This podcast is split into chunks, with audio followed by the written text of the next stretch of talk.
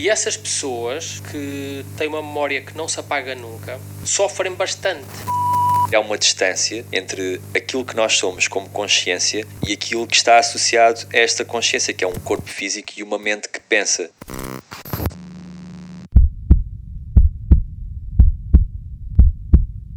Sejam bem-vindos a um novo episódio do Tomada de Consciência. Hoje, com o tema da postura e do seu impacto na nossa mente, confiança, humor e outros processos cognitivos. Então, tu sabias que a forma como nós utilizamos os nossos telemóveis pode contribuir para que fiquemos deprimidos? A forma como usamos os telemóveis? Aham.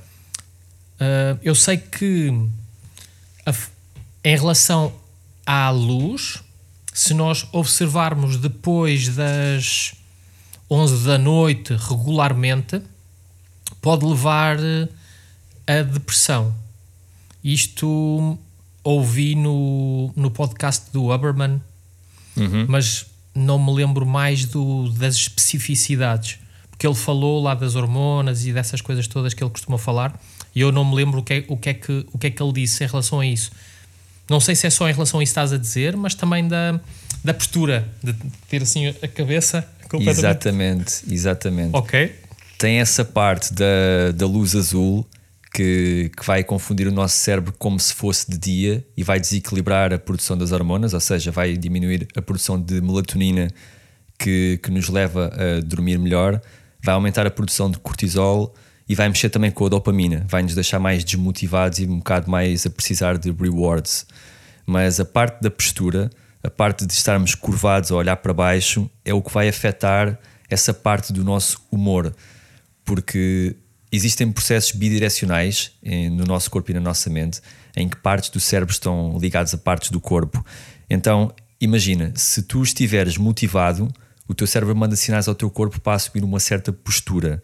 Mas se tu assumires essa postura, vais ativar exatamente essas mesmas zonas do cérebro que te vão levar a um processamento diferente de informação, vão te levar a ter memórias mais confiantes, mais motivadas e ter pensamentos mais positivos. É assim que funciona esta relação. E o facto de nós estarmos ao telemóvel curvados e olhar para baixo faz exatamente o oposto, porque quando nós estamos tristes, por tendência, tristes ou envergonhados ou sentimos culpados ou a passar por uma situação complicada, há um baixar da cabeça natural que é comum a todos nós como seres humanos, mas também alguns animais também baixam a cabeça e afastam-se para processar as coisas de outra forma ou para ter algum tempo para repousar. E é muito curioso como nós passamos grande parte do dia nesta posição, curvados, a olhar para baixo, com o telemóvel assim à frente da cara e mesmo com os olhos a apontar para baixo, que também, é, também vai ativar zonas de cansaço uh, a nível dos nossos circuitos cognitivos. Sim, agora que tu falas nisso, eu realmente tinha. Vi num filme qualquer do YouTube que levantar assim os olhos, olhar para cima, que realmente dá mais energia, dá assim um boost de energia. Uhum. Pode estar uhum. relacionado com isso. Sim. Sim, sim. O olhar para cima leva o nosso cérebro a pensar que nós estamos com energia. Ok. Porque geralmente quando estamos cansados as pálpebras fecham-se um pouco e nós temos tendência para olhar mais para baixo, procurar posturas mais de descanso. Se nós olharmos para cima, não só absorvemos mais luz, como também estamos a, a ativar os circuitos do cérebro que nos levam a pensar que nós estamos acordados em atividade. Então, não é que isso nos dê mais energia, por exemplo, em termos de calorias, dá-nos mais energia em termos do sistema nervoso e da forma como o nosso cérebro está a processar as coisas. Ok, ok. O facto de ser um sistema bidirecional faz sentido e explica um conselho que eu ouvi em relação a como lidar com situações estressantes se nós tivermos de falar com alguma pessoa. Se há alguma pessoa que nos causa stress, ou que nós vamos discutir com ela, ou que a conversação vai ser menos boa, uma coisa que nós devemos fazer é sorrir, porque vamos estar uhum. a enganar o, o nosso corpo uhum. para que o nosso corpo sente-se que, que, está tudo bem. Se nós, se nós estamos a, a, sorrir, quer dizer que está tudo bem. Então uhum. não deixamos que o corpo vá assumir negatividade. É, é um travão, por assim dizer. Não quer dizer que, que seja por tempo indeterminado ou, ou, ou que não haja determinadas coisas que não vão forçar, e, e porque às vezes quando nós estamos a ter uma, uma conversa acesa ou, ou a falar com alguém que nos incomoda, que, que tenha algum trigger, às vezes é muito difícil de estar a, a, respirar profundamente enquanto estamos a ouvir a pessoa que nos está a atacar Exato. e depois Exato. estar a sorrir. É muito difícil fazer isso, mas eu até hum, verifiquei que, que sim, que ajuda até certo ponto. Como assim? Puseste em prática? Pus em prática e disse a pessoas para pôr em prática. Ok. e, e vi, imagina, eu estava eu estava a ser o, a terceira pessoa numa conversa e estava a, a ser mais ou menos mediador e eu sabia que as pessoas estavam ali numa discussão. Eu tinha dito previamente a uma delas para, olha, ela vai-te atacar, então o que tu tens a fazer, olha, hum, tenta que, que o que ela te diz que passe ao lado, que, que não vá contra ti, respira profundamente e sorri. Ok. Porque Muito bom. vai, Foi quase um experimento social que tu fizeste. Sim, porque vai, vai fazer com que, com que não te afete tanto. E foi o que aconteceu. Foi o. Sim. Mas é de facto um desafio, porque quando nós estamos a processar estímulos que são ameaçadores, o nosso sistema nervoso começa a responder automaticamente. Ou seja, estás a ver uma pessoa que te está a atacar, que está a olhar para ti com um ar muito sério, que te está a digerir palavras que são com a intenção de te, de te prejudicar ou de te di- diminuir, e o teu sistema nervoso vai começar a levar aquilo como pequenas ameaças e torna-se mais difícil tu ires buscar argumentos ou conseguires manter uma mímica facial relaxada ou sorridente. E portanto aí é mesmo uma batalha entre trazeres segurança a ti mesmo e permaneceres num estado de ameaça. Depende, eu acho que depende muito como tu consegues implementar isto e da própria pessoa que está à frente. Se for um adversário muito temível, deve ser muito mais complicado de, de levar isso a cabo. Sim, eu sei algumas coisas que me incomodam, que são triggers para mim. E, e quando essas coisas acontecem, às vezes é difícil de, de manter como observador. Não levar as coisas a sério e não, e não vestir a situação. Aham. De manter como observador. E tenho estado às vezes a ver eh, conversas ou ver discussões no, no YouTube para ver como é que eles fazem e para aprender um bocado com a situação. Uhum. Ok. Um caso, por exemplo, que tu conheces, o Jordan Peterson, ele tem Eu ia uma... falar nele. Aham. Exato. Ele tem uma, ele tem uma, uma entrevista em que pá, a entrevista é para mim que estou a observar, incomoda-me eh, e, e, e não, e não está a ser direcionado a mim. Eu só consigo imaginar co- como é que seria se fosse a situação. E ele está impávido e sereno, ainda se ri das coisas que a entrevistadora diz e, e nunca perdeu a calma. Pá, fantástico, brutal mesmo. Mesmo muito interessante. Isso é uma entrevista com uma repórter loira. É uma, sim, é uma entrevista com uma repórter loira. Ok, há, olha, há outra pessoa que também eu acho muito interessante quando interage com outras pessoas, que é o Russell Brand, Uhum. que eu gosto muito de ver as interações dele, as conversas dele com outras pessoas. Quando ele está no podcast dele a falar sozinho, não, não gosto tanto, mas quando ele interage com outras pessoas, é fantástico Ok. é, é- domina muito a situação e tem, e tem muita hum, desmascara as pessoas e as pessoas eh, E é muito provocador também. sim, sim, sim, mas, mas consegue ser e, e ele diz coisas que hum, se fosse outra pessoa a dizer que não funcionava da mesma forma, mas com ele funciona. Ok. Então é, é extremamente interessante vê-los aos dois a, a falar, a interagir com outras pessoas. Uhum. Sim, sim. O- essa entrevista com o Jordan Peterson eu também, também vi. E é engraçado que ele mantém uma postura ereta, com os ombros para trás, e fica ali à espera que a entrevistadora dê a volta à conversa para que ele possa pegar em qualquer coisa para intervir. É muito engraçado como ele consegue manter a calma e ficar a observar o ponto exato em que pode ser favorável para ele entrar. E naquele caso, que ele estava a ser super atacado, ele chega a um ponto em que ele espera que a entrevistadora diga uma coisa que lhe permite chegar à conclusão que ela estava a concordar com ele. Eu agora não me lembro qual era o argumento, mas ele pegou naquilo e fê-la perceber que ela estava a ser tão um, enviesada ou extremista que acabava por ser como se estivesse a concordar com ele. E ela aí desmanchou toda aquela postura de ataque séria e, e muito focada. Até ficou assim um bocado atrapalhada e riu-se. Pronto, teve ali um, um momento de, de humildade e, e admitiu que concordava com ele. E a conversa ficou muito mais pacífica. Sim, uma coisa que é muito interessante com ele é que ele não tenta convencer as pessoas do seu argumento. Aham. Ele, ele faz uma coisa que é o que eu acho que deve ser feito, que é chegar a um, a um termo comum, ao, ao common ground. O que é que nós Aham. os dois concordamos? E quando ele faz isso, a outra pessoa ouve. Porque o que eu tenho reparado nas discussões, quer, quer, quer comigo, quer eh, com outras pessoas, é que quando alguém me está a tentar convencer de alguma coisa, ou quando eu estou a tentar convencer a outra pessoa de alguma coisa, mesmo que eu ganhe, eu perco. Porque depois a outra pessoa. Levanta defesas ou fica resistente. Sim, exatamente. Exato. Sendo que está a ser impingida de alguma coisa e que não está a ser compreendida. E de facto, Sim. as pessoas sentirem-se compreendidas e acolhidas no seu argumento facilita muito depois a, a, a fluidez e a compreensão mútua no discurso. E se ele tenta chegar a um common ground, é muito mais fácil depois ele conseguir ser ouvido pelo argumento dele e deixar que a pessoa baixe ali um bocadinho as defesas durante esse processo. Essa parte do sorriso que tu mencionaste também é super importante, porque também demonstra essa relação bidirecional que existe entre o nosso cérebro e o nosso corpo.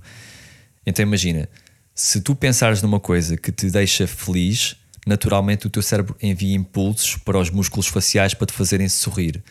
Mas, mesmo que tu não tenhas vontade de sorrir ou que não, não estejas alegre, se tu forçares um sorriso, até há aquele exercício de pôr uma caneta entre os dentes para ficares assim, se tu fizeres isso, vais ativar as zonas do cérebro que geralmente estão associadas aos motivos que te fazem sorrir. Então começas a despoletar um estado associado a pensamentos e memórias felizes, e isso consegue alterar o teu mood e alterar a tua forma de estar naquele preciso momento. Ok, ok. Eu, esse, esse exercício de pôr a caneta na boca, não sabia que era para fazer sorrir. Porque eu já vi pessoas a, a preparar, hum, não é audições, mas é preparar hum, quando têm de falar em público e até pessoas a, a fazer ensaios de teatro com, com a caneta na boca. E não sabia. Penso que tenha outro propósito. Penso que seja também o propósito de causar um obstáculo ao discurso.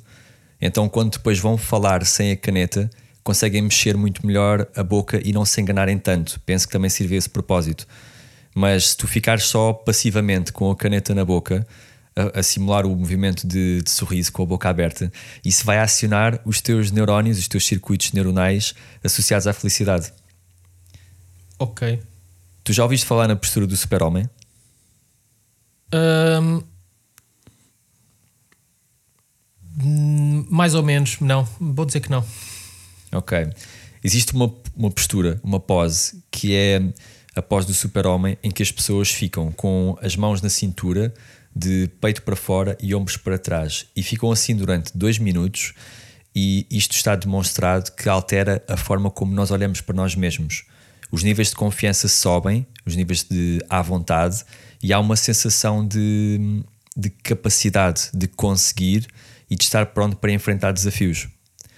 Então, isto é implementado mesmo com estudantes antes de exames ou em certas práticas empresariais em que as pessoas precisam de confiança para um momento, para uma reunião ou para um pitch e adquirem esta postura como forma de desmotivar. Entretanto, está mesmo provado que isto altera a nossa percepção de nós mesmos, como mais poderosos, mais elevados e mais confiantes, mas também houve um estudo que conseguiu demonstrar que isto tem alterações hormonais. Este estudo, infelizmente, não foi replicado pelos pares, mas na mesma teve resultados em que há um aumento de testosterona e um- uma diminuição do cortisol, tanto em homens como em mulheres, durante esta postura. Ok. Eu o que tinha ouvido falar disso era em técnicas de preparação para entrevistas de emprego Uhum. E também para hum, apresentações em, em situações de emprego. Se nós Ok. se, se, se- para quem trabalha numa, numa empresa e tem de fazer uma apresentação qualquer de um produto, uma coisa qualquer, fazer isso. E ok, isso era o que eu sabia, mas não sabia exatamente o, o porquê das coisas. E o que eu imaginava era exatamente o facto de a faixa fazer a relação entre o corpo e as emoções e, e de ser bidirecional também, porque estou sempre a dizer que nós podemos fazer um tratamento e fazer uma abordagem pelo corpo, pela faixa, ou então fazer uma abordagem pelas emoções e ambos vão trabalhar em tudo.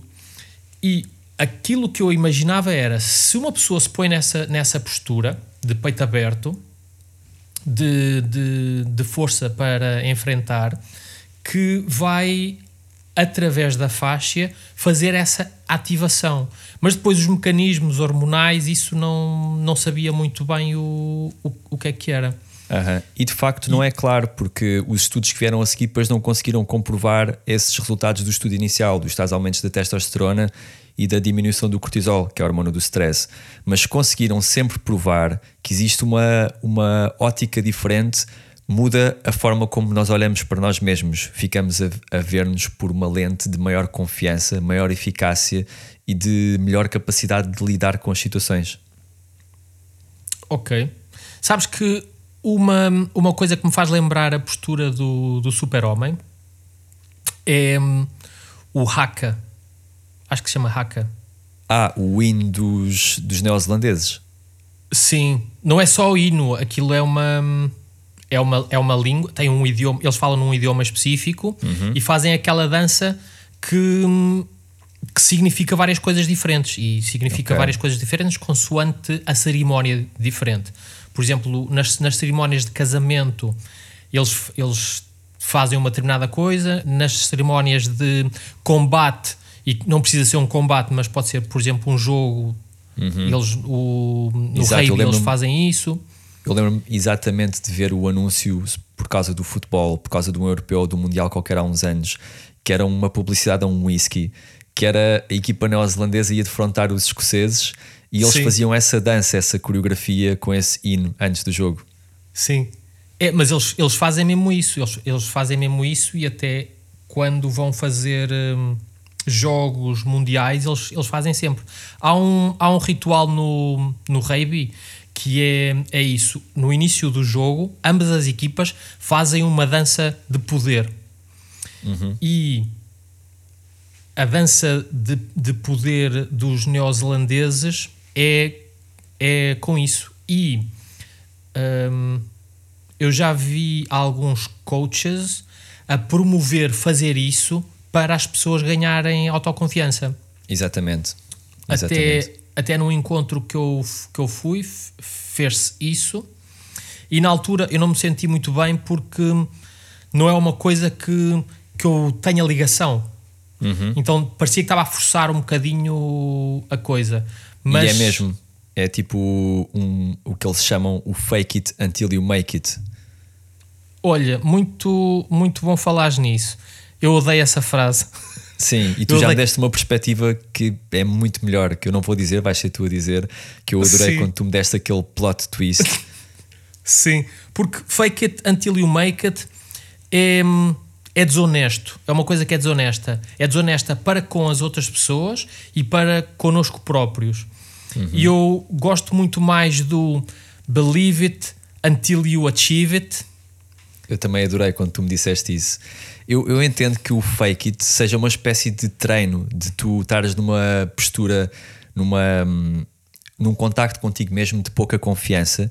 Então tu praticas, praticas, praticas, quase como se fosses fazer um exercício e és super desajeitado, mas acabas por ficar bom.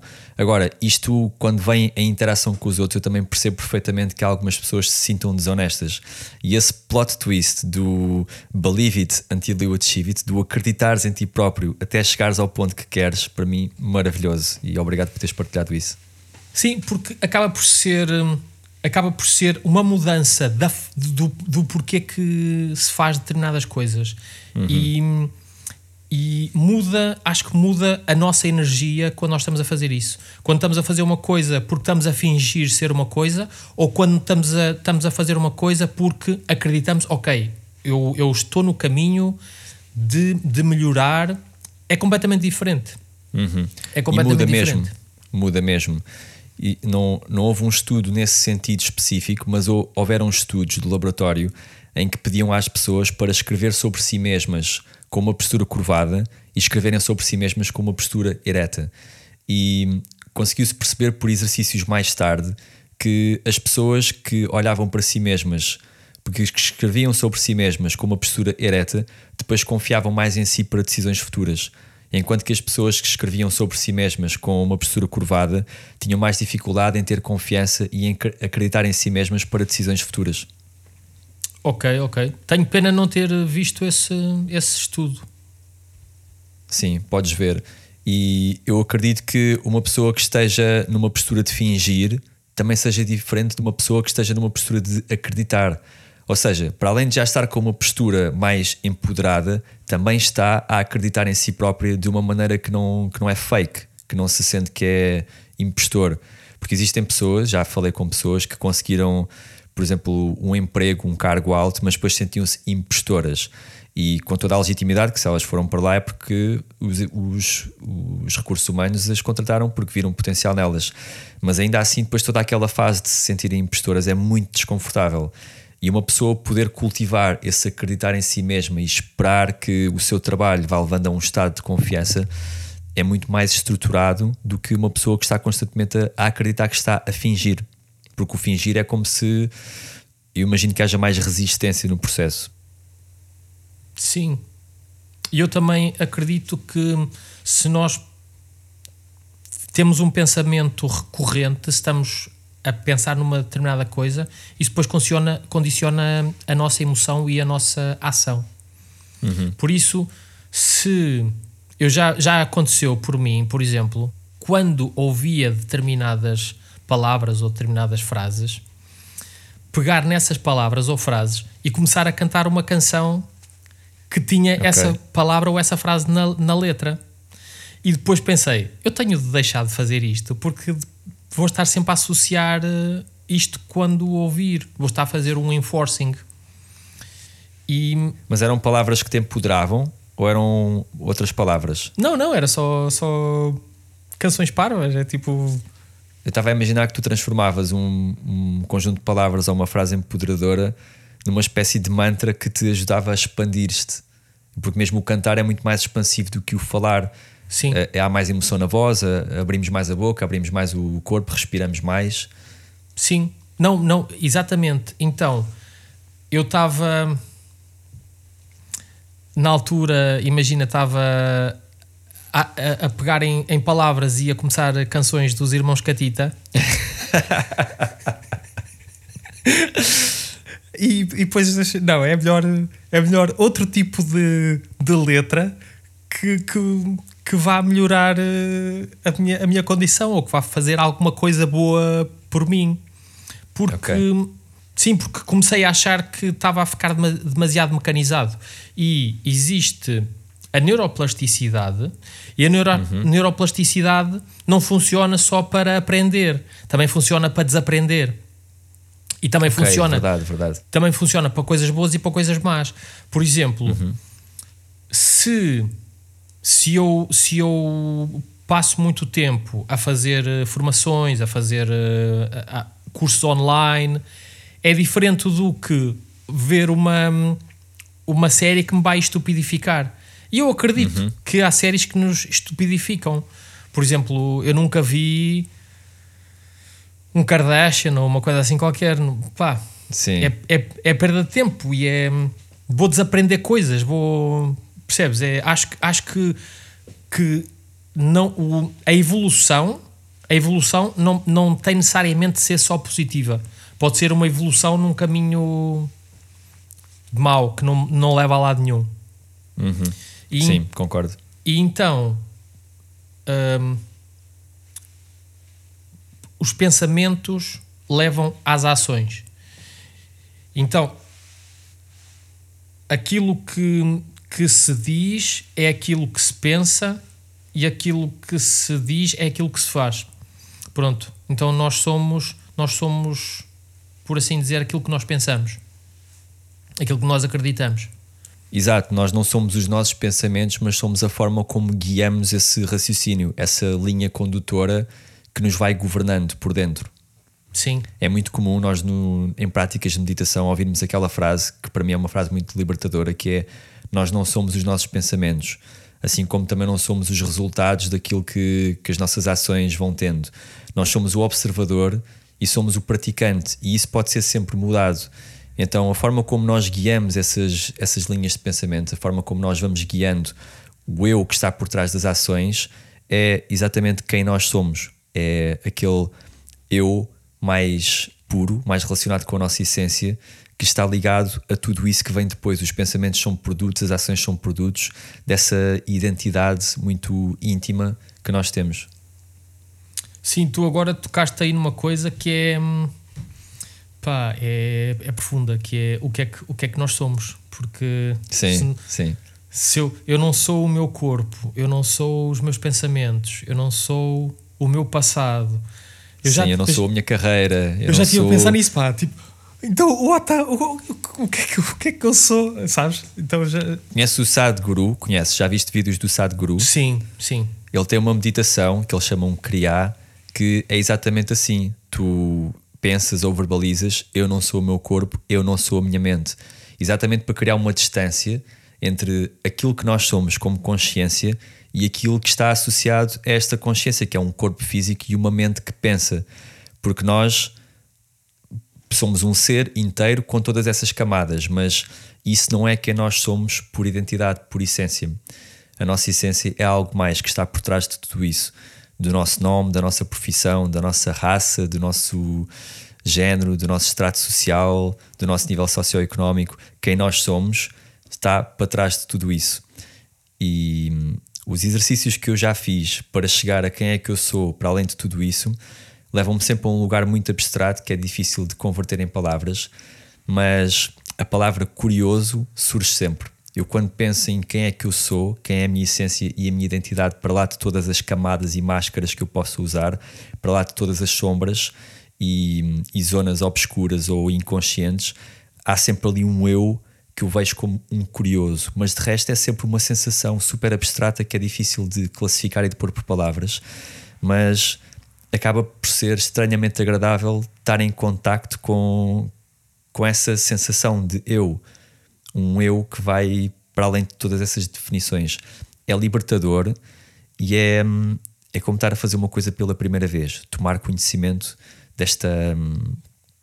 Lá está, é indescritível, não, desta sensação de estar cá a habitar este corpo, estes papéis sociais, estes papéis profissionais? Sim, a última vez que eu me deparei com essa questão foi não, não foi eu a fazer a questão a mim próprio, mas foi numa série que eu tive a ver sobre pessoas que foram raptadas e okay. depois de terem sido raptadas tiveram a falar sobre o, o acontecimento. E okay. então foi uma pessoa que passou por situações assim mesmo más e que uma coisa que lhe dava força era ela dizer que eu não sou este corpo, eu não sou esta. Sabes? Então lembrei-me disso, lembrei-me de, uhum, por exemplo, sim. do livro do Um Homem em Busca de um.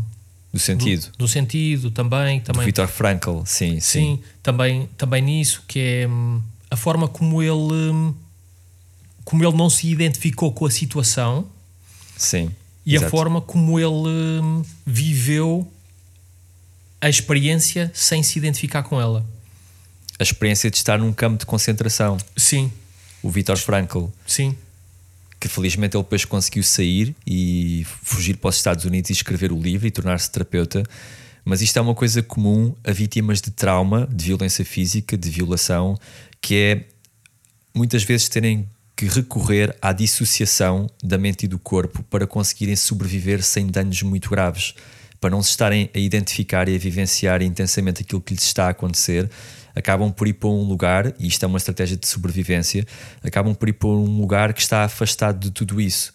É quase como se fossem habitar um lugar seguro que naquele momento lhes permite ter conforto para sobreviverem a nível da sua identidade àquilo que lhes está a acontecer.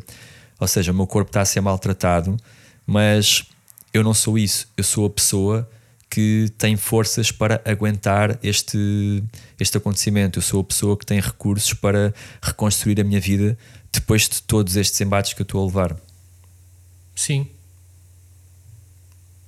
E a postura que mantém nessa, nessa situação. Mesmo Exato. até a postura física. Exato. Os sobreviventes de traumas, as pessoas que são vítimas de acontecimentos muito graves, acabam por ter uma sensação de si mesma como muitas vezes fragmentada, como tendo menos valor ou como não tendo capacidade de lidar com o mundo. E isso traduz-se sempre por posturas. Ou por falta de tonos, ou por uma postura encurvada, ou por eh, desconexão e falta de coordenação motora.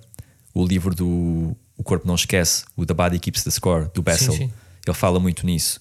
Como as pessoas que estavam internadas por questões eh, psicológicas, quer fosse stress pós-traumático, ou esquizofrenia, ou bipolaridade, geralmente tinham dificuldades no discurso, dificuldades na coordenação motora, em socializar e em manter posturas. E isto, no caso da esquizofrenia catatónica, vai até aqueles estados em que as pessoas ficam 12 horas paralisadas na mesma posição, às vezes posições muito desconfortáveis, exatamente porque o corpo adota aquela sensação de eu que está alguns na consciência, que está na mente, que está na faixa, que está no sistema nervoso. E agora podes imaginar um, uma pessoa com esquizofrenia em estado catatónico que está como se estivesse deitada numa almofada, mas sem almofada, durante 12 horas. E como é que esta pessoa pode aguentar? Como é que aquele pescoço aguenta ter a cabeça erguida, sem almofada, como se tivesse uma almofada? E o que é que motiva o corpo e a mente a adotar aquela posição? Como é que sequer consegue estar a gastar energia para estar naquela posição que não traz conforto nenhum, não traz equilíbrio nenhum, mas o corpo conduz aquele estado para manifestar uma sensação interna de eu que está tenso, que está fragmentado, que está ausente, que, que não consegue lidar. É fascinante e deve ser um sofrimento incrível. Nem consigo imaginar. Uhum. É. Tu falavas nas posturas de poder há pouco e as posturas, as danças e os movimentos de poder envolvem sempre o conceito de expansão tal como a vergonha, a falta de autoestima, a culpa, a depressão, a tristeza, envolvem sempre posturas de contração, que são aquelas ondas que percorrem a faixa, que passam do corpo para o sistema nervoso e para a mente, e da mente do sistema nervoso para o corpo, que são ondas que nos percorrem, ondas de energia que afetam todas as camadas de que nós somos feitos. E se nós temos orgulho em nós mesmos, se nos sentimos maiores, maiores, seja em que sentido for, seja em tamanho físico ou seja a nível de, de poder pessoal, a nível de alcance, de influenciar os outros, de estar numa posição privilegiada, quer ela seja para manipular, quer seja para ajudar, isso traduz-se numa postura expansiva, num peito para fora, nos braços que se erguem. Olha, a postura da vitória foi provado que as pessoas invisuais também a fazem sem nunca terem visto ou sabido que isso era feito. Imagina atletas que são invisuais, quando acabam uma corrida e ganham, Sim. e sabem que ganham, eles levantam os braços é um ritual humano que vai para lá da visão e da socialização. É uma coisa nossa. É erguer a cabeça, peito para fora, costas direitas, ombros para trás e braços para cima. É uma celebração de um estado de expansão. E isto é universal. Os animais também têm os seus rituais, também se fazem parecer maiores, seja para seja o macho alfa quando é para, para guiar a tribo, seja para rituais de acasalamento, seja para lutar, animais que se fazem maiores para intimidar o predador ou para intimidar o adversário. Há sempre uma insuflação, uma expansão das camadas físicas para transmitir um estado interno que é um estado de enfrentar ou de capacitar para, para uma situação de embate. Sim. Sim. Tal como existe o, o oposto, que é a compressão, a contração da postura, a cabeça para baixo, os ombros para dentro, o peito para dentro, as costas encurvadas, que é visível, por exemplo, em, em macacos, quando há lutas e eles perdem, eles vão-se embora com a cabeça para baixo e com, com o peito para dentro, na expectativa de diminuírem a visibilidade da sua cara e da sua zona mais íntima, quer perante futuras ameaças físicas, quer perante o olhar dos outros macacos. É quase como se ocultassem, ali também há uma certa dissociação, se ocultassem do mundo alheio e vão processar aquilo para, para um lugar qualquer de, de isolamento, de distanciamento, enquanto ou se recompõem para depois voltarem a funcionar, ou ficam naquele estado e isso implica que aquela postura se torne mais crónica. Ok. Se torne mais crónica, quer dizer que há uma uma memória corporal também no, nesses animais? Não te posso dizer que sim ou que não, mas acredito que sim. Ok. Eu Imagina, tive- desde o peixe, que dizem que tem 3 segundos de memória, Sim. até aos mamíferos e até nós, tem de haver uma espécie de contínuo naquilo que é a memória corporal e na informação que a faixa vai guardando. A faixa, o, as células, o ADN, os tecidos corporais, sim. Eu tive a ouvir uma, uma entrevista do vocalista dos Red Hot Chili Peppers Uhum. em que ele disse que eu acho, que- eu acho que foi com ele em que ele disse que nós e os cães partilhamos hum, a memória corporal o The Body Keeps the Score Uhum. isso acontece no humano e acontece no cão também que não acontece noutros animais Uau, e tu viste isso do vocalista de uma banda? sim que ele Uau, ok. Acho, acho que foi ele. E hum, eu não sei se concordo muito com isso, porque, hum, por exemplo, pessoas que sejam tratadoras de cavalos, o cavalo hum, demora muito tempo, tu demoras muito tempo a ensinar alguma coisa a um cavalo e ele muito facilmente desaprende. Ok. Então é preciso manter uma disciplina muito grande no, no cavalo, porque senão ele vai desaprender aquilo que aprendeu. Certo. Então, o que me faz pensar que se calhar o- os cavalos também memorizam essa situação. Porque, por exemplo, um cavalo pode, pode ganhar ahm, medo aos humanos se um humano lhe bater, por exemplo. Se lhe der uma chibatada. E não é a mesma coisa, porque a- o exemplo que ele deu foi. Hum, se, tu vês, se tu vês uma gazela a ser perseguida por um tigre e o tigre ali quase, quase a apanhá-la e, e pode-lhe até dar assim um, um, um arranhão e não sei o quê, mas passado, se ela, se ela se escapar, passado um minuto já está a beber a água pacífica como se nada fosse. Uhum. Foi, foi o exemplo que ele deu. E ok, faz-me faz sentido isso, mas, mas por outro lado, no exemplo dos cavalos, eles depois mudam a, a forma como eles interagem. Por isso não sei até que ponto é que só partilhamos com os cães essa situação de do, do corpo ganhar eh, ficar, ficar a, a memória de todas as situações emocionais e, e físicas e traumas. Provavelmente partilhamos em maior e menor grau com, com outros animais. Imagina-se, com um réptil ou com um peixe, provavelmente não partilhamos quase nada. Com um cavalo partilhamos um pouco mais e com os cães já partilhamos muito. Deve haver ali um, um contínuo de, de manter no corpo aquilo que é um estado mental aprendido, uma aprendizagem mais cognitiva. E imagina, há aqueles cães que morrem de tristeza quando os donos morrem, sabes? Sim, epá, já vi alguns mesmo tendo filmes tristes e lindos ao mesmo tempo. É super triste. Sim, É super triste. E é, sim, é lindíssimo também. Em que o cão perde a motivação para viver porque perdeu a companhia do dono. Mesmo tendo comida, mesmo tendo outras pessoas para cuidar dele, é, é um trauma muito grande. É uma separação e um, uma vivência de tal forma disruptiva que o animal adquire aquele estado e já não passa. Fica cronicamente no seu corpo e na sua mente. Agora, se for outro animal qualquer, de outra espécie, isto já não acontece com tanto grau.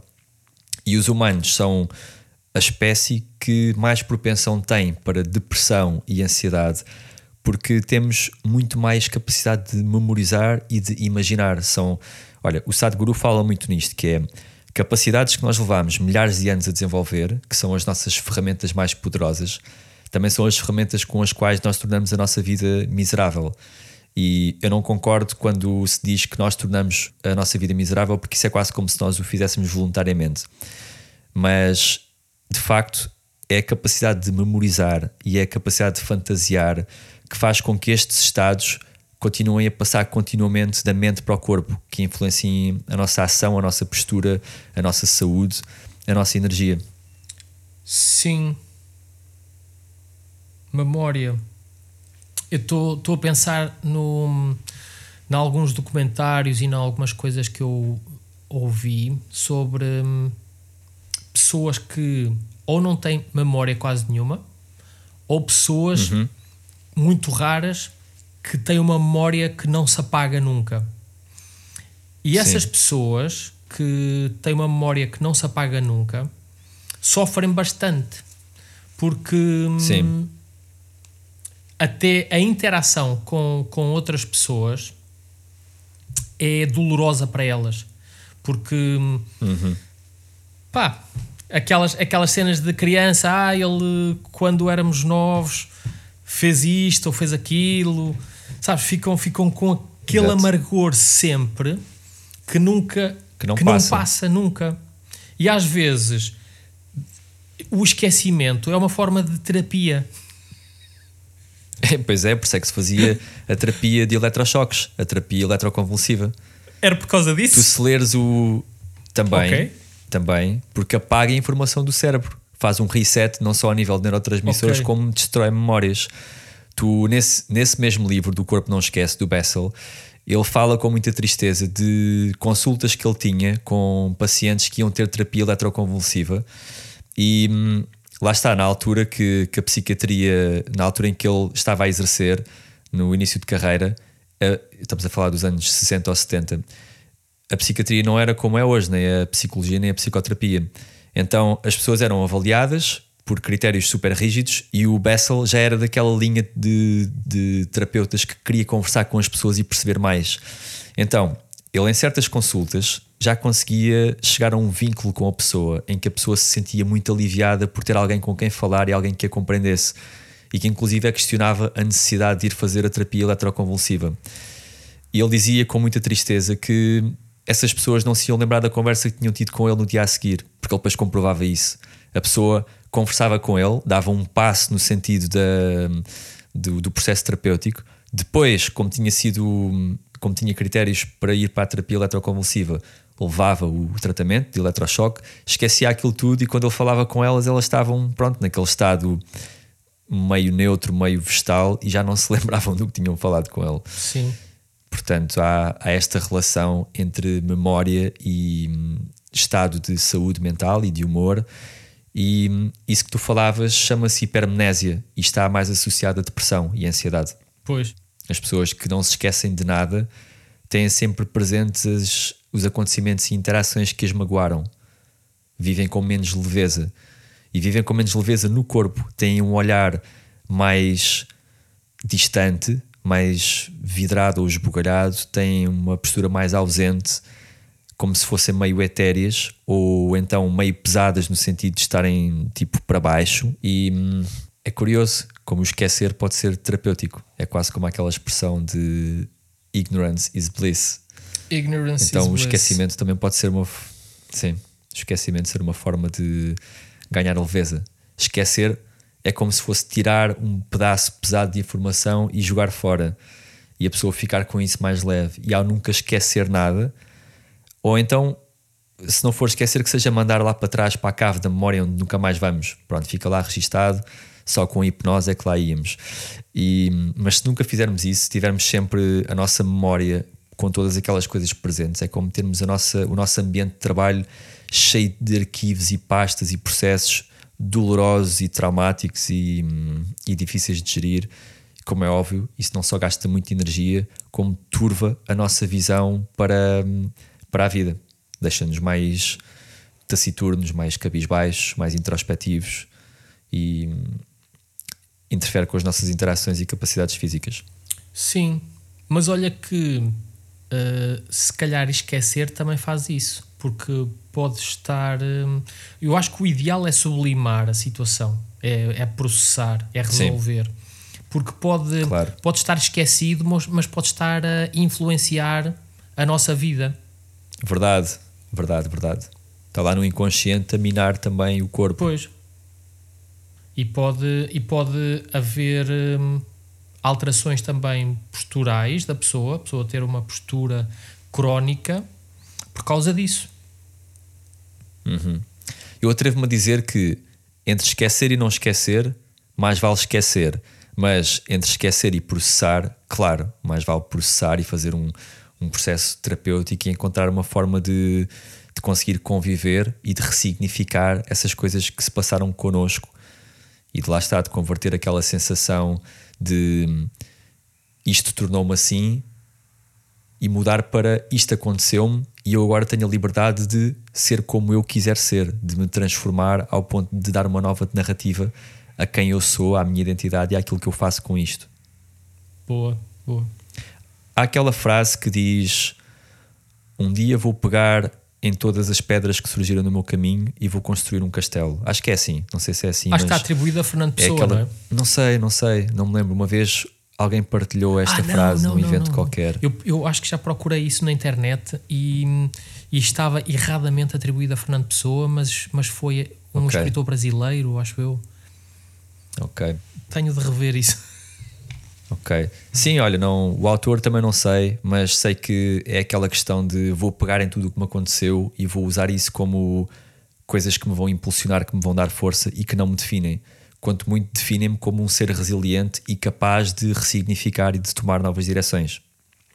Olha, nós temos estado aqui a falar nesta bidirecionalidade entre a mente e o corpo, e eu queria tocar num ponto que para mim é chave, que é existem muito mais terminais nervosos a ir do corpo para a mente do que da mente para o corpo. E se nós quisermos influenciar o nosso estado de espírito, o nosso humor, a nossa capacidade cognitiva, é muito mais fácil, e estou a dizer isto quer como pessoas, quer como terapeutas, é muito mais fácil fazer a alquimia do estado tocando no corpo do que só atuando na mente. E por muito que as pessoas fiquem presas em estados mentais que estão sempre a mandar informação para o corpo. Existe o outro caminho inverso de o corpo mandar informações para a mente, que é muito mais poderoso, exatamente por ter muito mais terminais nervosos. Ou seja, se nós trabalharmos postura, respiração, exercícios expansivos, danças de poder, danças expansivas, liberdade do corpo, leveza, é e muito mais facial. eficaz. E terapia facial, exatamente, e exercícios de libertação e de catarse, é muito mais fácil influenciar a mente do que estar apenas na mente a tentar ressignificar as coisas e passar para o corpo. É algo que eu acho fundamental, mas que tem que ser sempre acompanhado pelas outras ferramentas todas que nos permitem assumir esta, hum, esta influência sobre o nosso estado. Sim, eu acho que essa abordagem é muito mais rápida do que a abordagem de psicologia clássica, em que também se trabalha. Sim a abordagem de atuar no corpo para atuar na mente e atuar no corpo e na mente uhum. é um processo muito mais rápido de cura. Pois, e eu teria muito a dizer sobre isso. Desde as primeiras formas de psicanálise serem processos que duravam 10 anos e eram, não eram consultas semanais, eram consultas duas ou três vezes por semana e as pessoas levavam muito tempo até terem uma sensação mais saudável de si mesmas ou das pessoas que já estão bastante avançadas no seu processo terapêutico, já ressignificaram, já criaram insights muito fortes, mas continuam a sentir que o corpo não acompanha. É muito visível em pessoas com ansiedade que já percebem os seus triggers, já têm estratégias de, de relaxar o sistema nervoso, mas o corpo ainda não acompanhou aquela transformação. É como se. E dizem, dizem muito isto, especialmente em formações que eu fiz de psicoterapia corporal, que nas, na mente as coisas acontecem muito rápido, no corpo não. O corpo tem o seu tempo para reprogramar, para se para abandonar padrões antigos e criar esta capacidade de traduzir o que se passa na mente, esta leveza. A integração. A integração. A integração corporal. Eu tive uma experiência que posso partilhar que aconteceu inclusive no âmbito de um trabalho que eu fiz com plantas psicadélicas, em que no âmbito deste trabalho surgiu-me uma situação que eu achava que já tinha resolvido. E hum, a situação surgiu na minha mente e eu senti imediatamente o impacto. E como estava naquele estado vulnerável e muito aberto, comecei a chorar. E eu pensei: caramba, mas já trabalhei tanto isto com a minha terapeuta, isto já está mais do que perdoado, está mais do que resolvido, porque é que isto ainda me afeta? E então surgiu uma. uma pá, uma inteligência dentro de mim, uma forma de comunicação que eu não sei muito bem se vinha da minha essência, se vinha da própria planta, que me disse: Ainda não perdoaste com o corpo. Eu fiquei tipo: Uau, que é isto de perdoar com o corpo? E depois comecei a ver como é que eu seria se aquilo não me tivesse condicionado.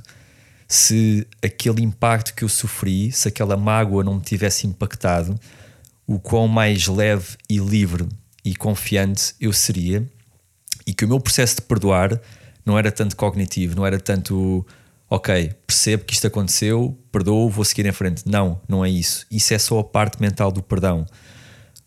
O perdão em si é um processo que é físico também, é psicofisiológico, acontece também no nosso corpo, na faixa, nos tecidos, em que nós vamos dar permissão e vamos ter iniciativa de agir, de nos reconstruirmos e sermos como nós éramos ou como nós iríamos ser sem o impacto daquele, daquele acontecimento. Ou então, ainda mais desenvolvidos depois de termos recuperado disso. Confiantes, com uma visão positiva sobre nós mesmos, integrados, com capacidade de gerir a nossa energia e não de ficar naquele estado de condicionamento, de prisão, de densidade, de hum, dificuldade, aquilo que em inglês se diz o hardship, como se ficássemos para o resto da vida associados àquela memória de fizeram-me isto, afetaram e por causa disso eu tornei-me assim. O perdão é exatamente o libertar dessas amarras todas. E eu consegui processar isso com com aquele, com aquele impulso daquele trabalho daquela planta e foi super revelador para mim, como, quase como se fosse uma chapada cósmica que eu levei naquele momento do género. Estudas psicoterapia corporal e ainda não tinhas percebido que o perdão é muito mais do que integrares essa, essa informação na tua mente, decidires com a tua mente e seguires em frente. Não. É necessário que o corpo assuma toda aquela aquela postura, que ressignifique com o corpo, com a atitude, com o dia a dia. É uma coisa que se é um trabalho contínuo. Não há tipo um, um clique e perdoei. Não. É um processo. Pode demorar dias, meses ou anos. É uma coisa que vai acontecendo. Muito bonito. E eu também estava a pensar nas minhas experiências com, com terapia sagrada de plantas, uhum. em que também passei por situações parecidas, em que eu se senti, ao passar por, por, por um processo, as minhas costas a ficarem mais direitas, eu Uau. ficar mais mais direito mesmo. Eu estava mesmo a, a, sentir aquilo mesmo no, no corpo, a sentir mesmo Uau. no corpo físico porque há este paralelismo. O que acontece no corpo acontece na mente e o que acontece na mente acontece no corpo. Não há como separar as coisas. Exato. Olha, e com isto já nos estamos a alongar bastante no episódio. Portanto, eu sugeria que deixássemos mais conversas para futuros episódios. Uma vez mais, vamos abrir a caixa de perguntas para que possam partilhar as dúvidas. Quem nos está a ouvir, que possa interagir connosco, partilhar dúvidas, questões e dar-nos indicação de que podemos aprofundar algum destes tópicos em algum sentido específico. Portanto, em breve vai surgir a caixa de perguntas e depois vai surgir o QA. O próximo episódio vai ser destinado a responder a todas essas questões que nos colocarem. E pronto, voltamos na próxima semana com um novo episódio. Obrigado, até para a semana.